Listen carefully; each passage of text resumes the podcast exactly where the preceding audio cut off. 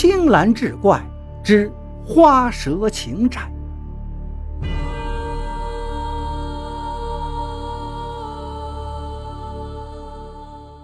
故事说的是，过去有一王家女儿，小的时候随母亲去北坡拾豆子，看到地里有一条花蛇，十分痛恶，就用石头打花蛇，想逃生，奈何跑不掉，眼看要被打死了。王母便继续拾豆子，而王女呢，天生胆儿大，看见伤死的花蛇还不解恨，就用豆杆将死蛇从脖子里穿了个对过。花蛇看样子还没死透，吃了疼，尾巴轻轻地摆了摆。王女不以为意，又去跟随母亲拾豆子。第二天，娘儿俩继续到地里拾豆子，但到头天打蛇的地方，本来以为打死的蛇，现在却不见了。这娘儿俩也感到奇怪，想着也可能被老鹰叼去吃掉了，就没往心里去，继续捡拾他们的豆子。一晃十几年过去了，王家的女儿已经长大成人，出落得亭亭玉立，成了十里八村有名的美人，上门求亲的是络绎不绝。但王家女儿眼界甚高，一般的农夫俗子看不上眼，所以那亲相了一个又一个，终究一个也没成。这一日，王女和一群女子逛那集市，碰到了一个俊逸的青年，心生爱慕，正如中了邪魔一般，逡巡尾随。那青年却仿佛没有看见，接续着一个摊子一个摊子的闲逛。王女心中实在爱慕的紧，便主动搭讪：“敢问小哥是哪里人呐？”那后生听得有人问话，便回转身来一看，也是眼中放光，感情是一个大美人呢。于是回答道：“俺是后山的。”王女一看有门，就又问道：“敢问小哥贵姓啊？”“姓张。”“您有媳妇了吗？”“没有。”“这么好的样貌，怎么还没媳妇呢？”王女有些不相信地问：“哎，没有遇上中意的呀？”王女一听，心下暗喜，天助我也！便道：“俺也没寻人家呢。”那张生一听，有些不信：“姑娘如此美貌，家里还不得踩破门槛怎么会没有人家相中呢？”王女答道：“是啊，上门求亲的确实不少，但没有俺看上眼的。”接着又道：“小哥。”俺看你人才风流，很中俺的意，不知道你看俺如何？那张生答道：“姑娘貌美如仙，正是我要找的那样人呐。”王女一听，心中大喜，道：“那你还不央人上俺家提亲呢？这要回家问问我的爹娘。”又问道：“姑娘贵姓？姓王，哪个村庄？就在这个庄子，住哪里呀？庄东头。哦，那我知道了。”等俺回去后，告诉爹娘，央人上门提亲。那你可要快呀！正在这时，同伴吆喝王女，王女有些恋恋不舍的回身。临别时，又说了一句：“俺在家等着你啊。”话说，王女别了张生和女伴，又逛荡了一会儿，便回家去了。因心里想着张生，又不好意思说，只是大门不出，二门不迈，专等着张生家前来提亲。想着以后的日子，郎才女貌，不知道该有多么惬意。这样白天想，黑夜想，连做梦都想。有时正吃着饭，都不由自主地笑起来，弄得父母莫名其妙。等了半个多月，还是没有消息。王女着急了，便有些茶饭不思。王母有些担忧，就问：“你这是咋着了呀，姑娘？前些日子看你吃着饭都笑嘻嘻的，怎么这两天茶不思饭不想的？”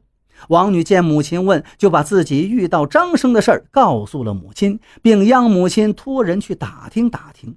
王母听了女儿的话，自是喜不自胜，正在发愁，不知道闺女到底要找个什么样的人。既然自己相上了，还不是好事吗？便拾掇拾掇，正准备出门，忽听得大门外有人喊：“敢问这里是王家吗？”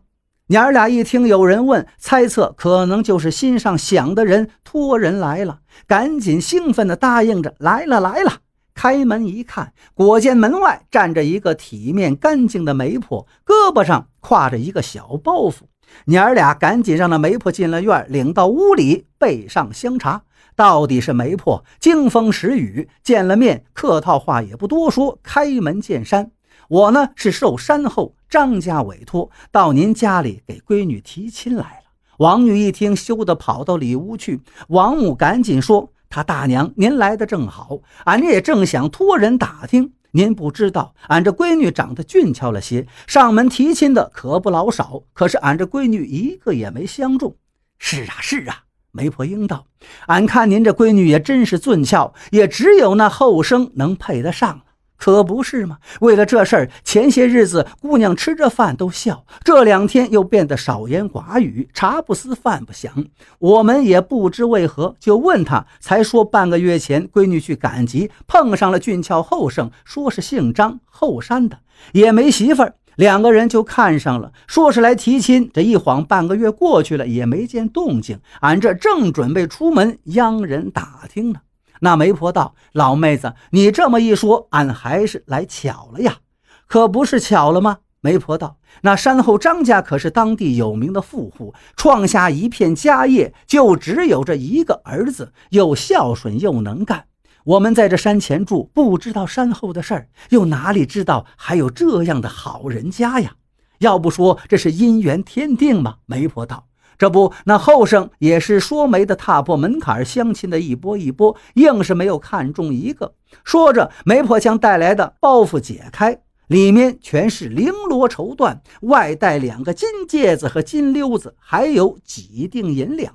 媒婆拿出东西道：“这是他们家的聘礼，要是没有什么变故，赶下个月十五成亲。”看了这么厚实的聘礼，王母更是欣喜若狂，赶紧喊闺女出来。王女见了也是欣喜不已，娘儿俩赶紧让媒婆上炕上坐，要准备饭菜招待。媒婆说：“不了，那头呢还等着我回信儿呢，等过了几天再来吃酒。”看媒婆执意要走，母女俩也没法挽留，于是高高兴兴把媒婆送出门去，直到走了老远看不见了，才恋恋不舍地回到屋里。等到进屋一看，娘儿俩大吃一惊，哪里有什么绫罗绸缎，哪里还有什么金戒指、金溜子，哪里还有什么银锭？那绫罗绸缎原来就是一张张蛇皮，那金戒指、金溜子原来是几个斗街圈，而那银锭竟变成了几块石头。母女俩知道遇上了妖魔鬼怪了，吓坏了，赶紧没命的喊人。街坊四邻听到叫喊声，纷纷涌来，看了这景况，也都吓坏了，就问是怎么回事。娘儿俩便把事情来龙去脉说了一遍。当中有人说：“山后哪能有什么村庄？哪有什么姓张的人家？只听说山后有一个山洞，里面住了一条长虫。有了道行，没有人敢到那附近去。”娘儿俩一听，更是吓得要死。这可怎么办呢？说是要下月十五就来迎娶闺女了。众人听了也都慌张起来，但没有人能想出什么好办法。正在无计可施，村中一位长者道：“这样好。”躲是躲不了，到时候呢，您把闺女扣在一口大缸的里面，在四周点上烟叶。那长虫最怕这烟味熏。老头的话倒是提醒了大家，也只有这个办法了。大家散去以后，王女一家提心吊胆、生不如死的挨着日子。虽然担惊受怕，但该来的还是要来。这一天一早，王母便把闺女扣在一口大缸底下，四周点燃了烟叶。一家人把大门、屋门紧紧关闭，团坐在炕上，期望能躲过一劫。庄里的人因为也害怕那长虫，也都躲在家中点燃烟叶。上午就在人们的惊恐中过去，到了下午。黄昏时分，王母忽听门外唢呐悠悠，锣鼓喧天，大门自动就开了。只见一个俊秀的后生，穿着大红的花衣，站在院子中间，高声呼叫着，就要上屋里闯。但浓烈的烟草味让他闪了闪，然而并没有拦得住。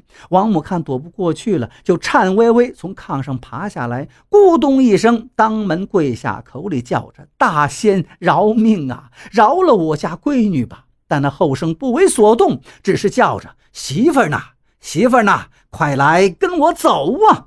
那王女躲在大缸下面，吓得体如筛糠，屁滚尿流。后生顶着烟味在屋里寻了一周，不见王女，忽然看见从一口反扣的大缸里流出水来，带有一股屎尿骚臭气，而且那周围点燃的烟叶特别的多，心下里就明白了，只是冷笑一声，也不管王母哀告，围着那大缸转了一圈，叫着：“媳妇儿快来，媳妇快来！”过了许久，也不见动静，而那烟叶燃烧的气味已经顶得他有些眩晕。他便走到院子外，透了口气，恼恼地说：“报应，报应！”疏忽之间就没了踪影。王女父母以为躲过了此劫，赶紧将大缸掀起一看，哪里还有女儿？那缸里只剩下一堆白骨。